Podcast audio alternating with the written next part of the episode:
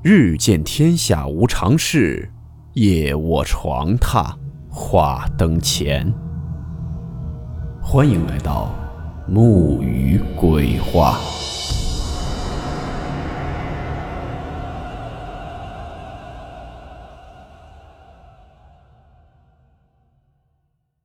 大家好，我是木鱼。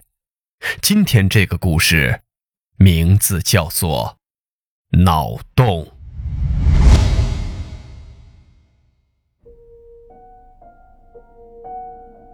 那个人又来了。安阳的声音从手机传来时，我的心咯噔一下，坠入万丈深渊。安阳追问：“你在笔记本上写的那个故事，是不是叫《自杀前一夜》？”我忙拿起床头柜上放着的记录小说灵感的日记本，翻到三天前我写下的那篇日记，标题赫然是《自杀前一夜》。八月二十八日，异口同声地说出这个数字时，我头皮发麻，浑身冰凉。我写下这篇日记的时间为八月二十八日，而对方提交稿子的时间也是八月二十八日。安阳有些抱歉地说：“贺英，我为之前所说的话道歉。我现在相信你没有抄袭。”我苦涩一笑。看着镜子里失魂落魄的自己，我叫贺庸，今年二十六岁，三年前开始从事全职写作。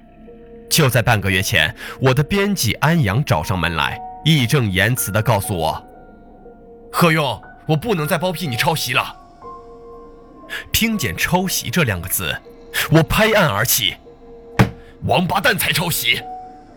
安阳将他整理好的一堆文件扔在我的面前。从六月份你的第一篇稿子到七月的稿子都在这里。第一篇稿子我就看出你抄袭无名氏，念在你是初犯的份上，我没有报告给主编。但是这对别人来说不公平。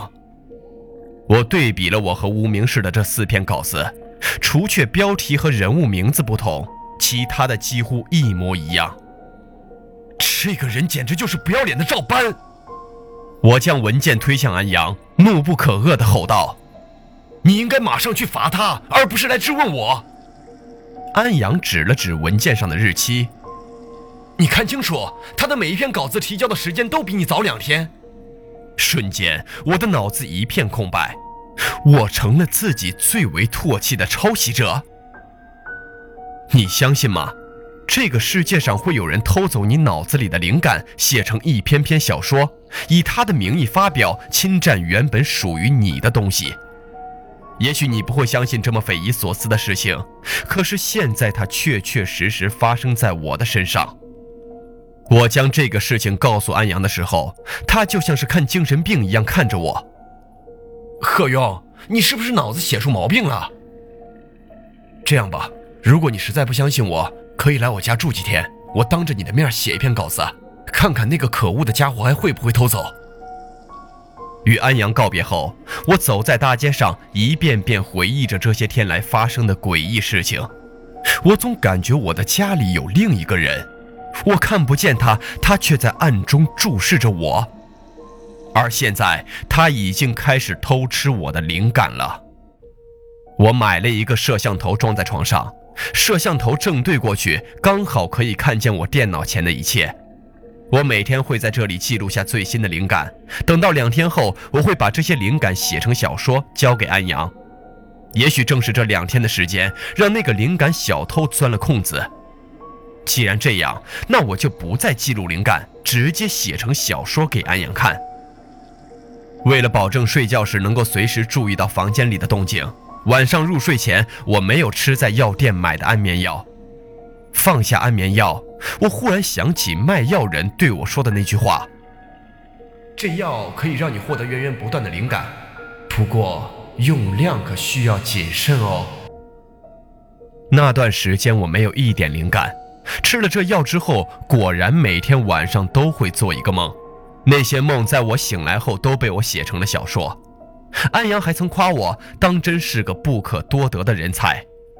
如今我不再需要这瓶药了。安阳来我家住了半个月，在这期间，他坐在我旁边，亲眼看着我写完第五篇稿子，确信我是清白的之后，他便搬回了自己的家。直到今天，他在邮箱里看见那天我交给他的第五篇稿子，早在两天前，无名氏就已经发给他了。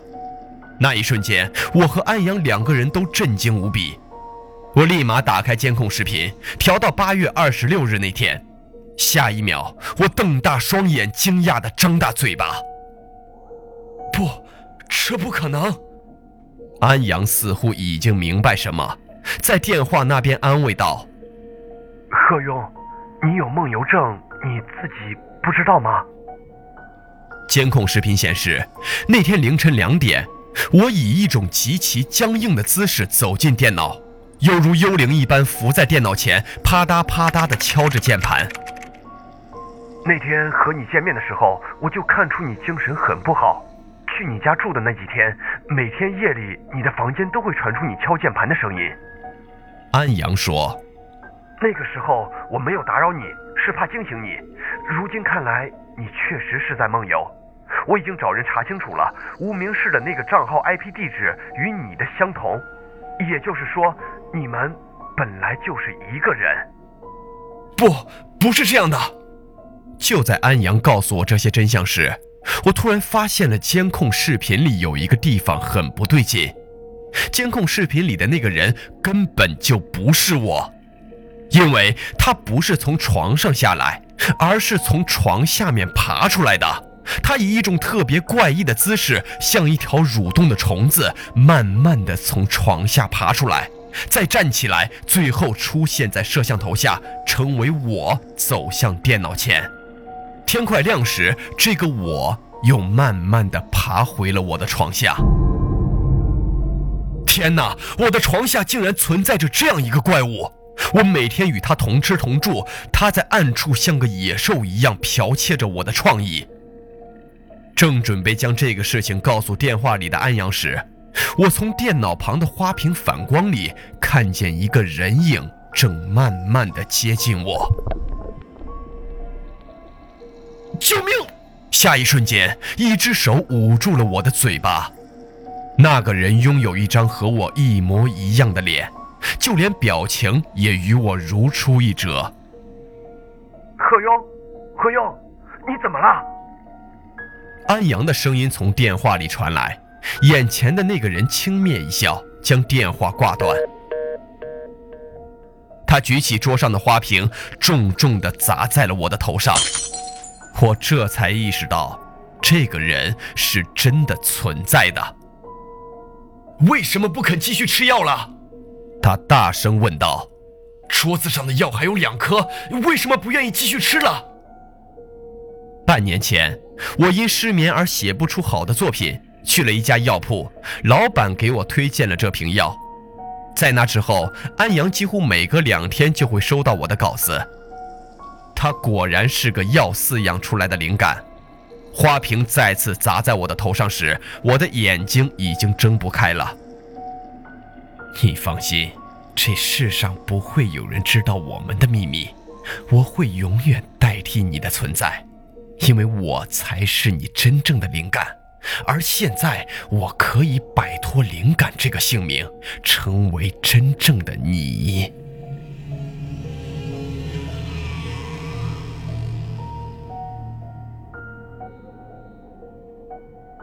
两个月后，太精彩了！灵感居然可以取代人。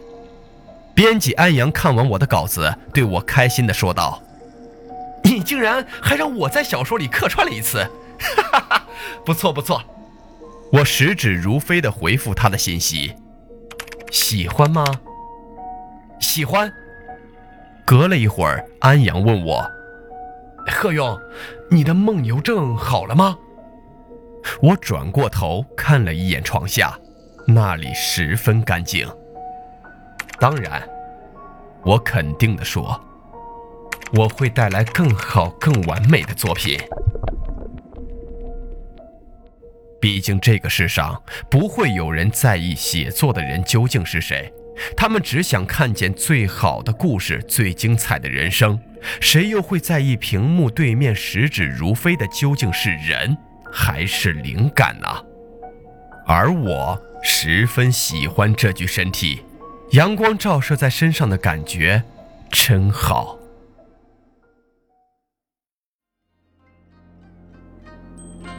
好了，我们今天的故事到此结束，祝你好梦，我们明晚见。